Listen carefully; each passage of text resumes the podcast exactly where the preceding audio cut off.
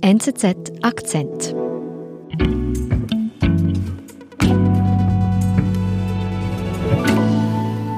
Er wollte sozusagen einen Schwarm oder einen Rudel von hungrigen Unternehmen aufbauen, die mit ihm gemeinsam die globale Informationsrevolution durchsetzen. Das ist die Idee, die ihn antreibt. Er will das führende Unternehmen im Internetzeitalter werden. Die Rede ist von Masayoshi Son. Er ist kein gewöhnlicher japanischer Unternehmer, sondern der größte Tech-Investor der Welt. Mit Softbank verfolgt er ein ambitioniertes Ziel, die Informationsrevolution. Darüber sprechen wir mit Japan-Korrespondent Martin Kölling. Sehr schön. Ähm, Martin, kannst du mir noch mal sagen, wie spricht man seinen Vornamen auf Japanisch korrekt aus? Ähm, sein Vorname wird korrekt Masayoshi ausgesprochen, aber er lässt sich häufig Masa nennen, weil das auch Amerikaner, Ausländer allgemein besser aussprechen können. Was hat denn Masa mit McDonald's zu tun? Masayoshi oder Masa hat äh, eine sehr innige Verbindung mit, mit McDonald's. Äh, McDonald's kam Anfang der 70er Jahre, als er ein Teenager war, nach Japan und er hatte sich in den Kopf gesetzt, mit dem japanischen Geschäftsführer sich zu treffen und äh, ihn auszuhorchen. Der war damals sozusagen eine Managementlegende und er hat ihn dann angerufen als 15-Jähriger mehrfach, wurde abgewimmelt und daraufhin hat er sich seinen Ambitionen folgend einfach ein Flugzeugticket gekauft, ist zum Hauptquartier von McDonald's gegangen und hat gesagt, ich möchte mit äh, dem Herrn Fujita sprechen. Gebt mir nur drei Minuten, er kann machen, was er will. Gebt mir drei Minuten, er soll mir zuhören. And I said, I just want see his face. I just, I'm so impressed and respect him. I want to see him. And he said, okay, okay. Actually, he spent 15 minutes with me. Und dann hat er 15 Minuten mit dem Chef bekommen. Und der hat dann diesen jungen Mann so ins Herz geschlossen, dass er ihm empfohlen hat, doch Informatik zu studieren. Yeah, I asked him, what business should I do? Hmm, computer. Don't look at the past industry. Look at the future industry. That's the one, computer industry. That's the one you should focus. If I were you, that's the one. So I said, wow, great. Und hat Massa diesen Rat befolgt? Sofort. Ein Jahr später ist er dann in die USA geflogen und hat angefangen, gegen den Willen seiner Eltern, in den USA erst die Schule zu beenden und dann eben zu studieren in Kalifornien. Das zeigt schon, dass er wohl ein sehr ambitionierter junger Herr war. Wann kam denn so seine erste Geschäftsidee?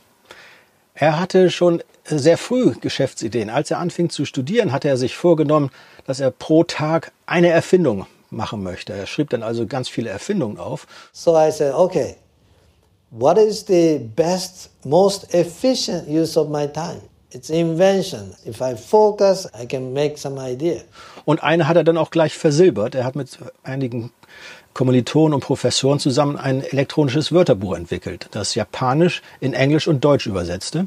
Und das war sozusagen sein Startkapital für das nächste Unternehmen. Mhm. Und wann hat sozusagen Softbank seinen Anfang gefunden? Er hat erst in den USA gelebt, hat dort eben das Wörterbuch entwickelt, dann ein Unternehmen gegründet, das dann später auch an einen japanischen Konzern äh, verkauft worden ist. Und mit dem Geld ist er dann 1981 äh, nach Japan zurückgekommen und hat Softbank gegründet.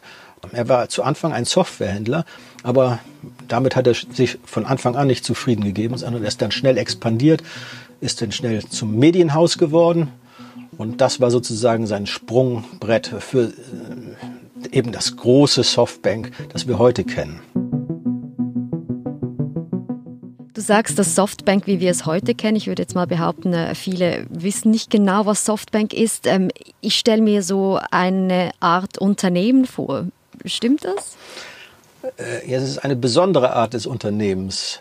Ähm, es fing an als handfestes Unternehmen, aber Masayoshi Son hat äh, sofort auch angefangen zu investieren, in Startups zu investieren. Daraus ist ein Unternehmen geworden, das ein Wandelwesen ist. Es ist kein richtiges Unternehmen, wie wir es kennen, mit, mit nur einem stabilen Kerngeschäft. Es ist aber auch kein Finanzinvestmentkonzern. Es ist etwas Gemischtes. Manchmal ist es mehr Unternehmen, manchmal ist es mehr Investmentkonzern. Äh, inzwischen ist Masayoshi Son der größte Technikinvestor der Welt. Allerdings hat er eben auch in seinem Reich sehr viele Geschäfte, sehr viele handfeste Geschäfte. Jetzt als Masayoshi Softbank in diesem Sinne gegründet hat, was waren so in den Anfangjahren die Schlagzeilen, mit der die Softbank in diesem Sinne ins Gespräch kam? Also er hatte die Idee, zu einem weltweiten führenden Konzern zu werden. Und äh, um, um eben das Startkapital zu haben, ging er an die Börse.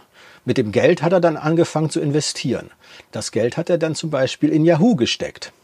Das war die erste größere bekannte Investition im Ausland.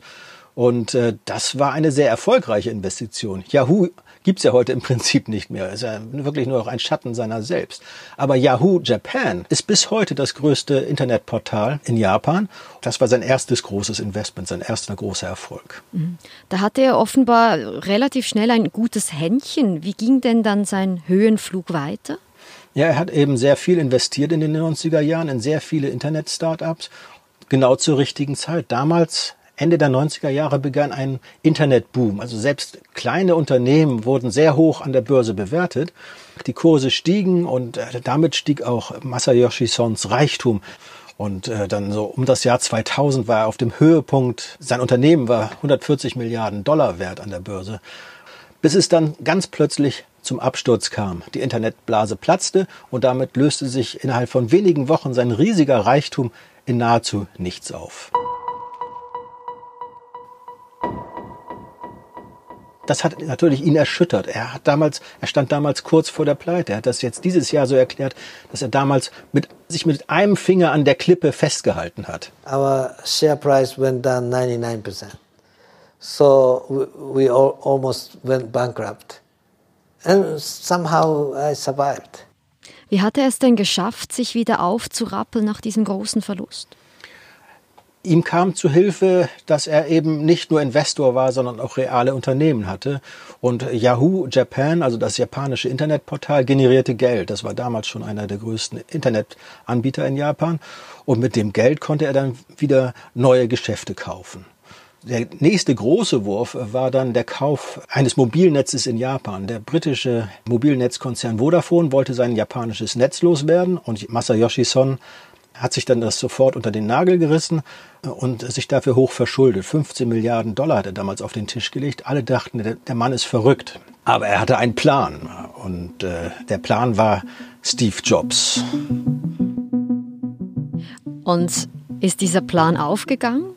Ja, er wusste ja schon vorher, was er genau von Steve Jobs wollte.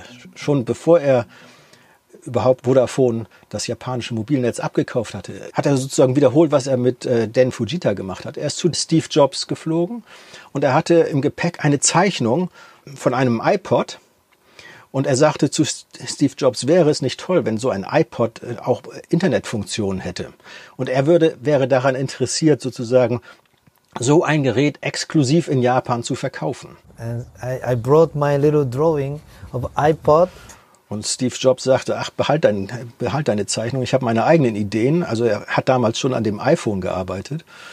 Und ähm, dann hat eben Masayoshi-san gesagt, okay, dann gib mir das iPhone, ich verkaufe das äh, in Japan. And Steve says, well, Masa, you are crazy, you know, we have not talked to anybody, but you came to see me as the first guy, I give to you worauf Steve Jobs dann äh, später sagte, also als sie dann in den Verhandlungen waren, in den richtigen Verhandlungen, du willst das exklusiv haben, aber du hast ja noch nicht mal ein äh, Mobilnetz in Japan. Und dann hat er gesagt, okay, das, das bringe ich noch mit ein. Und dann hat er eben kurz darauf von Vodafone eben alles, sein ganzes, seinen ganzen Mut und sein ganzes Geld zusammengenommen, und, um dann alles auf eine Karte zu setzen, auf eben das Mobilnetz.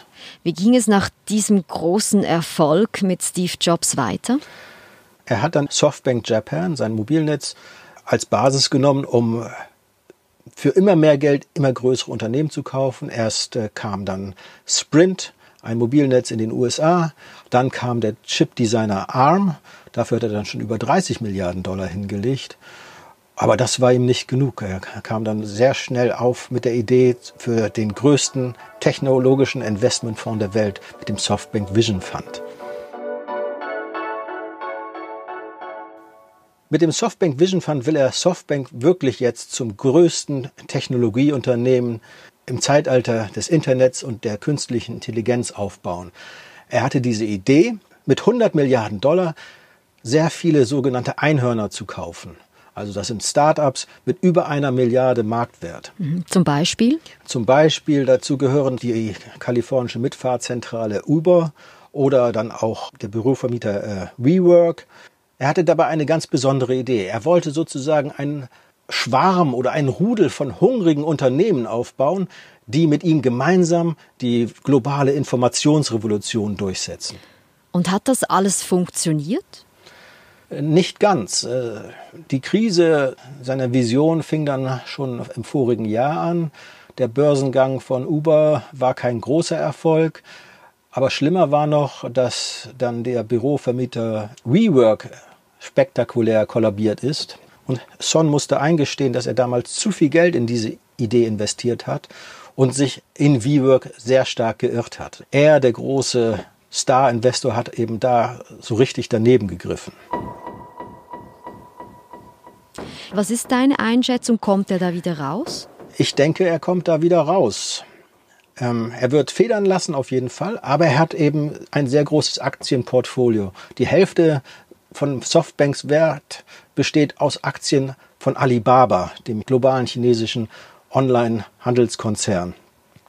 Und er kann also diese Aktien teilweise verkaufen, um erstens damit äh, Softbank zu retten und zweitens eben auch Teile dieses Geldes dann zu investieren in neue Unternehmen. Heißt das, Masayoshi macht so weiter wie bisher? Er will im Prinzip den Fokus beibehalten. Er will weiterhin in Unternehmen investieren, die sich im Bereich Internetwirtschaft, künstliche Intelligenz und Robotik bewegen. Denn er sagt, dass durch die Informationsgesellschaft diese Unternehmen zu den Siegern gehören werden. Jetzt hat er weniger Geld. Er wird seiner Vision nur langsam näher kommen. Er weiß, er selber wird das nicht erleben, dass Softbank sozusagen weltbeherrschend wird. Er hat deshalb einen Langfristplan angelegt. Sein Ziel ist, ein Unternehmen aufzubauen, das 300 Jahre lang erfolgreich sein kann. Er denkt nicht nur in seinem Lebenszyklus, sondern er denkt über seinen Tod hinaus.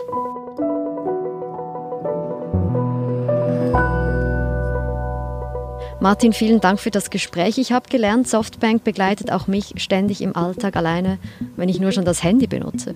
Ja, entweder als äh, über die Apps wie Uber oder eben allein schon das Handy mit den Chips, die eben ein Softbank-Unternehmen designt hat. Mhm. Martin, vielen Dank und liebe Grüße nach Tokio. Ja, herzlichen Dank auch und äh, Sayonara aus Tokio.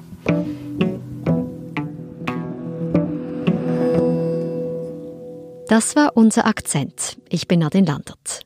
Bis bald.